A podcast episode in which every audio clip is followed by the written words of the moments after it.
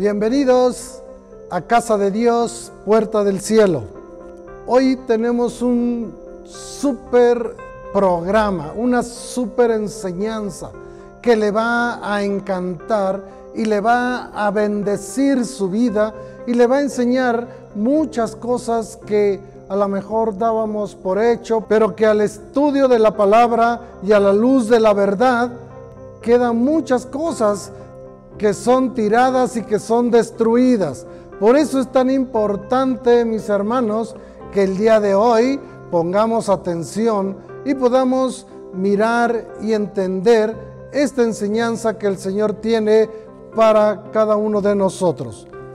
Dios apartó una tierra especial una tierra para que su pueblo, una vez que saliera de Egipto, la llevara directamente a ese lugar, para que el pueblo después de haber pasado tantos años en esclavitud, ahora pudiera tener un tiempo de reposo. Y preparó una tierra de manera especial y le puso todo lo mejor, lo mejor que pudo o que había en todos esos lugares, lo apartó Dios para ese pueblo y para esa tierra. ¿Tú sabes cómo se llama esa tierra? Si no lo sabes, vamos. Y te invito a que me sigas y veamos y descubramos juntos esta tierra que Dios tiene preparada. Esta tierra se llama Canaán, la tierra prometida. Cuando el pueblo salió de Egipto, el Señor pensó que necesitaba un descanso y un reposo. Y por eso es que preparó esta tierra con lo mejor. Por eso es tan necesario que nosotros conozcamos cuál es este lugar y cómo podemos entrar a ese lugar. Pero aquí la pregunta es, ¿queremos entrar a esa tierra? ¿Queremos poseer esa tierra? ¿Estamos dispuestos a entrar a esa tierra? Vamos a ver, acompáñeme, porque quiero decirle una cosa. El que entremos a esa tierra es el deseo de Dios. El que tengamos vida en esa tierra es el deseo de Dios. Y el que disfrutemos las promesas de esa tierra también es el deseo de Dios. Es Dios el promotor principal de que nosotros entremos a esa tierra. Por eso es que debemos saber si queremos o no estar dispuestos a entrar a esa tierra. La pregunta que todos nos deberíamos hacer es esta. ¿Yo quiero entrar a esa tierra? Sí, Señor. Si contestaste que sí quieres hacer esto, acompáñame y vamos a ver qué es lo que dice la palabra de Dios. Porque el Señor tu Dios te conduce a una tierra buena, tierra de arroyos y de fuentes de agua, con manantiales que fluyen en los valles y en las colinas. Tierra donde no escaseará el pan y donde nada te faltará. Mire, es una tierra buena. Esta es la bendición de Dios. Donde Dios nos pone y donde está la bendición de Dios, dice que nada nos faltará, porque Él sabe de lo que cada uno de nosotros tiene necesidad. El nombre de esta tierra prometida, ya le dije, se llama Canaán. Pero una de las traducciones de esta palabra es humillado. Y humillado es como estaba nuestra alma antes de conocer a Cristo. Porque en el mundo y en el tiempo que estuvimos sin Cristo, nuestra alma, todo nuestro ser fue humillado por el mundo, por las cosas del mundo. Nuestra alma estaba en un proceso de degeneración. Cada día se iba degenerando y degenerando cada día más. A pesar de que la Biblia nos enseña que Dios todo lo hizo bueno. Fue Dios mismo quien le dio esta palabra, esta promesa a Abraham, de que su simiente iba a poseer la tierra donde él habitó. Y le dijo, no te llamarás más Abraham, sino ahora tu nombre será Abraham. Te multiplicaré en gran manera y te daré a ti y a tu descendencia después de ti toda la tierra de Canaán en heredad perpetua y seré el Dios de ellos. ¿Para quién era la promesa? Era para Abraham y para su descendencia. Y nosotros entonces, ¿cómo entramos a esa tierra? ¿Cómo podemos nosotros también ser parte de esta promesa? La Biblia dice que nosotros a través de Cristo dice, si vosotros sois de Cristo, ciertamente linaje de Abraham sois. Por lo tanto, también herederos de esta promesa eterna. Nosotros no somos descendientes directos de Abraham, ni del pueblo de Israel, pero estamos en Cristo. Y si estamos en Cristo, herederos también somos de esta promesa maravillosa que Dios tiene preparada para nosotros. El nombre de Canaán proviene del Canaán, de Can, hijo de Noé, el cual dice que vio la desnudez de su padre y recibió una gran maldición en su vida. Por lo tanto, todos los descendientes de Cam también recibieron la misma maldición. Y quiero decirle que el único que puede cambiar la maldición en bendición es nuestro Señor Jesucristo. La gloria sea para Él. Los cananeos se fueron degenerando día con día y a pesar de que vivían en una tierra buena, ellos seguían degenerándose. Lo mismo sucedió con nosotros. Nosotros cada día nos íbamos también degenerando hasta que Cristo vino a nuestra vida y cambió esa maldición que pesaba sobre nosotros y la cambió en una gran bendición.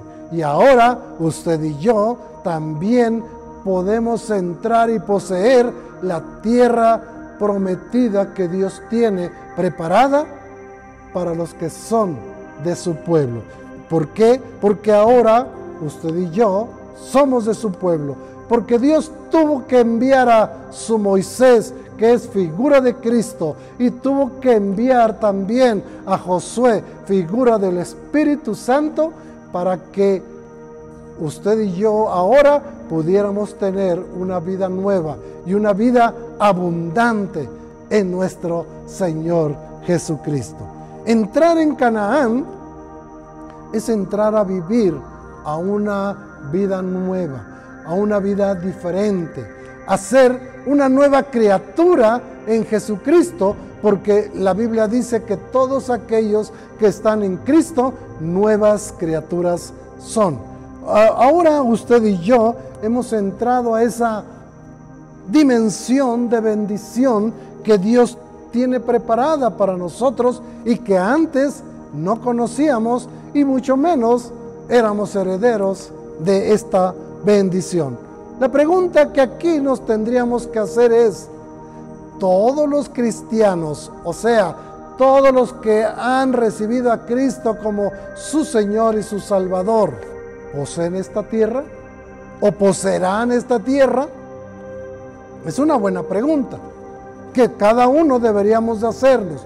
Porque mucha gente piensa que sí, pero hay un error que es muy común entre los cristianos. ¿Y sabe cuál es? Que es creer que porque asistimos a una iglesia ya somos cristianos. Le voy a decir una cosa que escuché hace mucho tiempo.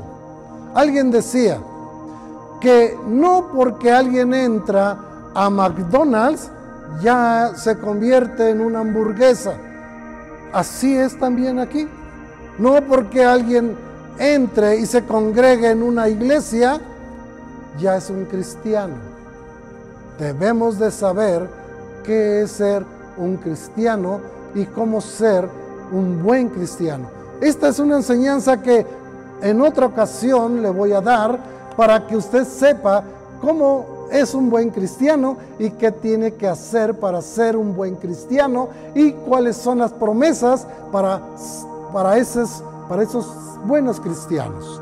Ahora bien, entonces, ¿quiénes pueden poseer esta tierra de Canaán, esta tierra prometida? Hay nueve cosas, nueve puntos que le quiero dar y que usted puede apuntar para ver cuántas de estas usted junta, cuántas de estas usted acumula y tiene en su vida. Número uno, los que han salido de Egipto, los que ya dejaron atrás las viejas costumbres, su vieja manera de vivir cuando estaban en el mundo. Número dos, los que celebran la Pascua. Esto es, los que participan de la mesa del Señor en la Santa Cena y lo hacen de una manera honesta. Número tres, los que han pasado el mar rojo, o sea, los que ya fueron bautizados. Déjeme decirle una cosa. Hay muchos cristianos, y conozco a muchos cristianos que tienen tiempo, tienen tal vez hasta años asistiendo a una iglesia. Pero ¿qué cree? Que no se han bautizado.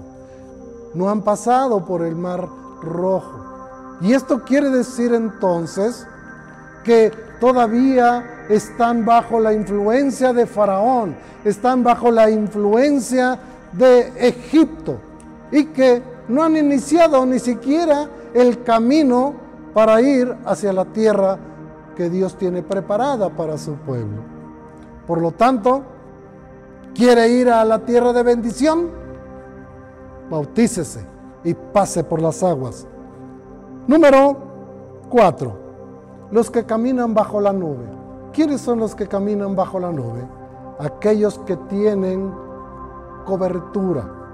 Aquellos que tienen una iglesia y que son apacentados por un pastor.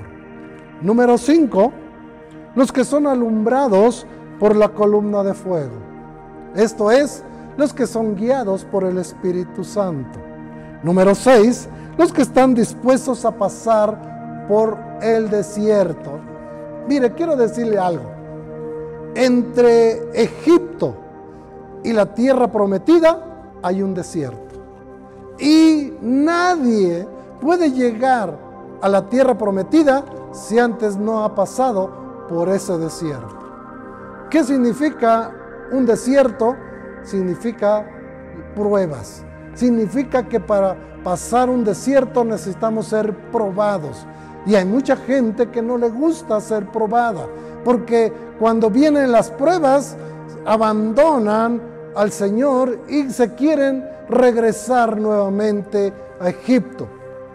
Si no pasamos los desiertos, jamás entraremos a la tierra prometida. Número 7. Los que reciben el maná. El maná representa la palabra de Dios. El maná representa una palabra que viene directamente de los cielos, que viene directamente de los graneros de Dios. Y muchas veces hay personas que reciben este maná, que reciben esta palabra, pero no se lo comen, sino lo guardan o lo desechan. Hay personas que tal vez reciben y escuchan la palabra, pero no la viven y no se hace un rema en su vida. ¿Qué es que se haga un rema? Que escuchemos la palabra de Dios y que podamos vivir conforme a la palabra de Dios. Número 9, los que tienen un tabernáculo, es decir, los que tienen una iglesia y una congregación y ahí se congregan. Y número 9, los que caminan con el arca del pacto. Esto es, los que continuamente están en la presencia de Dios y continuamente están buscando la presencia de Dios en sus vidas. Piense por un momento, ¿cuántas de estas nuevas nueve cosas tiene o ha alcanzado? ¿Y cuál le falta? Le recomiendo que si le falta alguna de estas, cuanto antes la busque para que se cumpla la promesa y la bendición en su vida. Ahora bien, digamos que somos aptos para entrar a la tierra prometida. ¿Cuáles deben de ser nuestras precauciones para entrar y para establecernos en ese lugar? Porque quiero decirle que ahí esa tierra está habitada. Esa tierra hay habitantes, hay personajes que están dentro de ese lugar y que van a querer estorbarnos, van a querer sacarnos de, de esa tierra, van a querer sacarnos de la bendición de Dios. Hay tres cosas. Número uno, ahí hay gigantes fuertes. ¿Qué representan los gigantes? Los gigantes representan nuestras actitudes, nuestras tradiciones, la altivez que haya en nuestro corazón o los complejos, ya sea altivez o complejos. Las dos cosas se contraponen, pero las dos cosas te pueden sacar de esa tierra de bendición.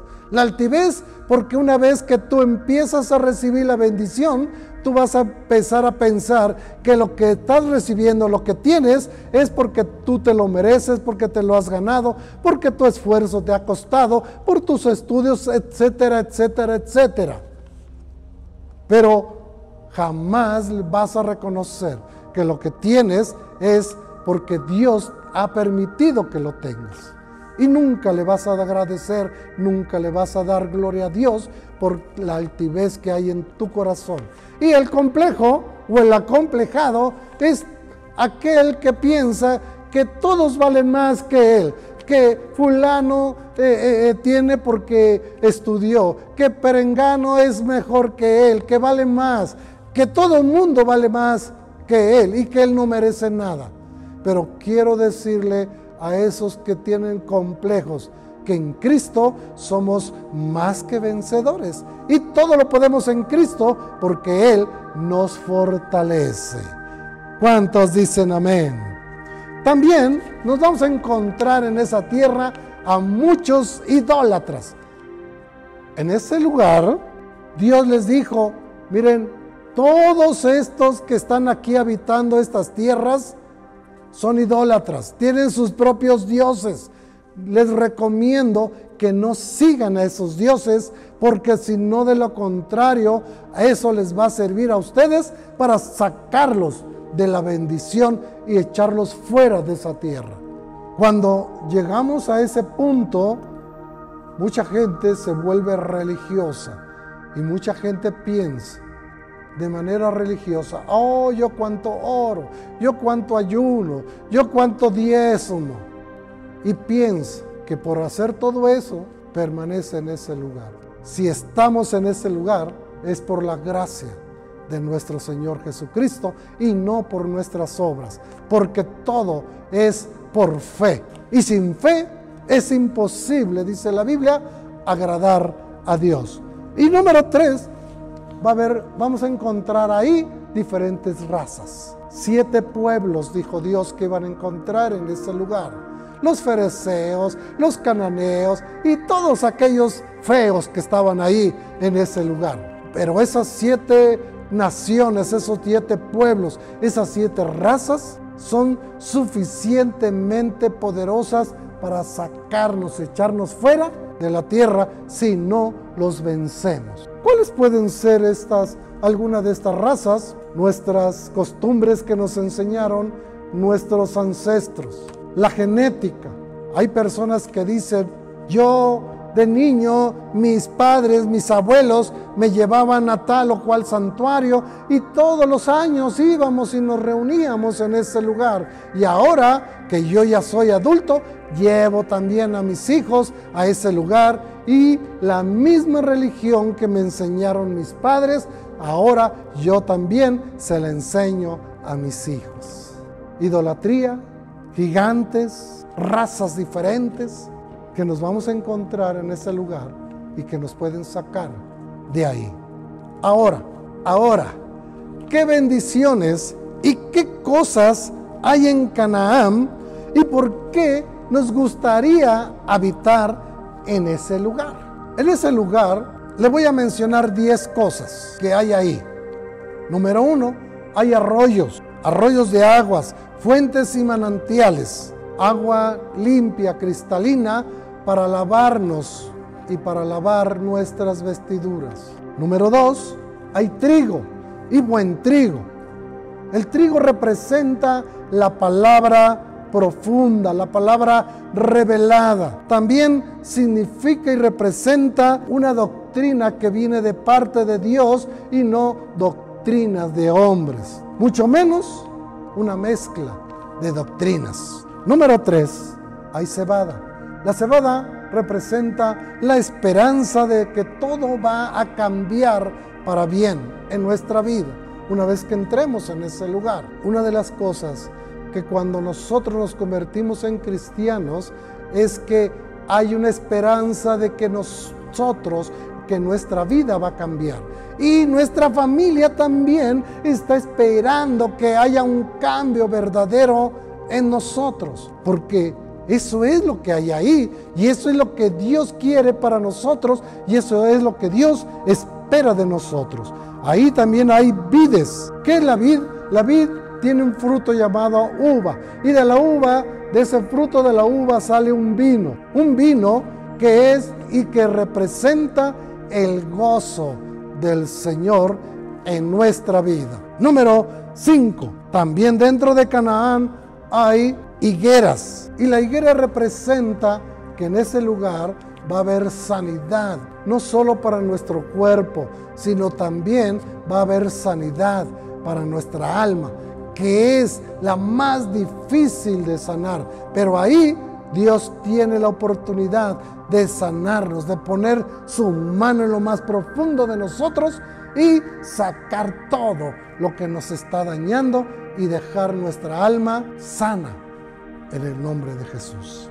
Además, en el número 6 también dice que hay granados. El granado representa la provisión material. Quiere decir que no solamente al entrar a ese lugar vamos a encontrar bendiciones espirituales, sino también bendiciones materiales. Hay olivos, todo el que entre en ese lugar va a dar fruto y mucho fruto, porque eso es lo que Dios espera de cada uno de nosotros.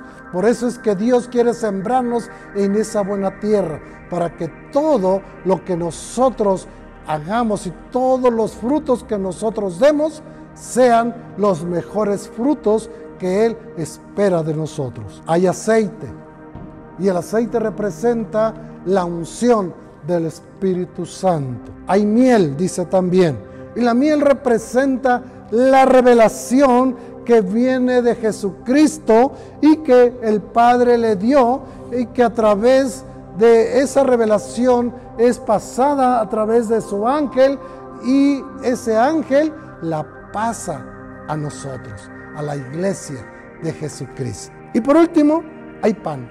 La palabra de Dios que desciende directamente del cielo, que es Jesucristo. Jesucristo dijo, yo soy el pan de vida. Así que debemos tomar una actitud decidida y resuelta de lo que queremos hacer y proponernos no solo para no desviarnos de los caminos del Señor, guardando sus mandamientos, si queremos que nos vaya bien en todo lo que hagamos. Dios ya ha iniciado su obra en nosotros y Él mismo la terminará. Y le vuelvo a repetir las mismas preguntas que le hice al inicio de este estudio, de, esta, de este tema. ¿De verdad quiere entrar a esa tierra? ¿De verdad quiere la bendición de esa tierra? ¿De verdad está dispuesto a poseer a esa tierra? Estas preguntas son válidas porque el pueblo de Israel quería esa tierra. El pueblo de Israel quería esa bendición. Quería entrar a la tierra prometida. Pero una vez que estuvo en los límites de esa tierra, decidió que ya no quería entrar. ¿Y qué fue lo que hizo? se dio la media vuelta y se quiso regresar nuevamente a Egipto. Por eso es válida estas preguntas para usted y para mí. Si realmente lo queremos hacer, nos vamos a esforzar para entrar a esa tierra de bendición. Ahora, ¿por qué le sucedió esto al pueblo de Israel? porque vieron cuando entraron, vieron que había gigantes, vieron que había problemas, que había cosas maravillosas, sí, pero que también había cosas con las cuales combatir y tierra a la que había que conquistar. Porque se dieron cuenta que para poseer esa tierra había que conquistarla primero. Y mejor decidieron regresarse nuevamente a Egipto. Tal vez esto mismo le ha pasado y le ha sucedido a mucha gente cristiana bien intencionada, que ha llegado a Cristo pensando que las bendiciones que Dios tiene, económicas sobre todo, le van a llegar así, de la noche a la mañana. Pero cuando miran que esas bendiciones tienen un precio, es un precio que hay que pagar, se desaniman y abandonan la idea. Se dan media vuelta y muchos regresan nuevamente al mundo de donde vinieron y de donde se supone que el Señor ya los había sacado. ¿Y sabe por qué pasa esto? Porque ignoran que la salvación es la única que es gratis, pero que todo lo demás hay un precio y tiene un precio que debemos de pagar. Yo lo exhorto, mi hermano, mi amigo, lo exhorto a que usted se esfuerce y sea valiente y pueda entrar a esa tierra que Dios ya prometió que nos iba a dar a todos aquellos que hemos aceptado a Cristo como nuestro Señor y como nuestro Salvador. Que Dios me los bendiga, los guarde y que les permita a cada uno, no solo a ustedes, sino también a su descendencia, entrar a esa tierra de bendición, a esa tierra prometida llamada tierra de Canaán. Dios me los bendiga. No olvides suscribirte en nuestro canal. También te recomiendo que veas nuestros videos anteriores. Dios te bendiga y nos vemos en la próxima. Dale ping a la campanita.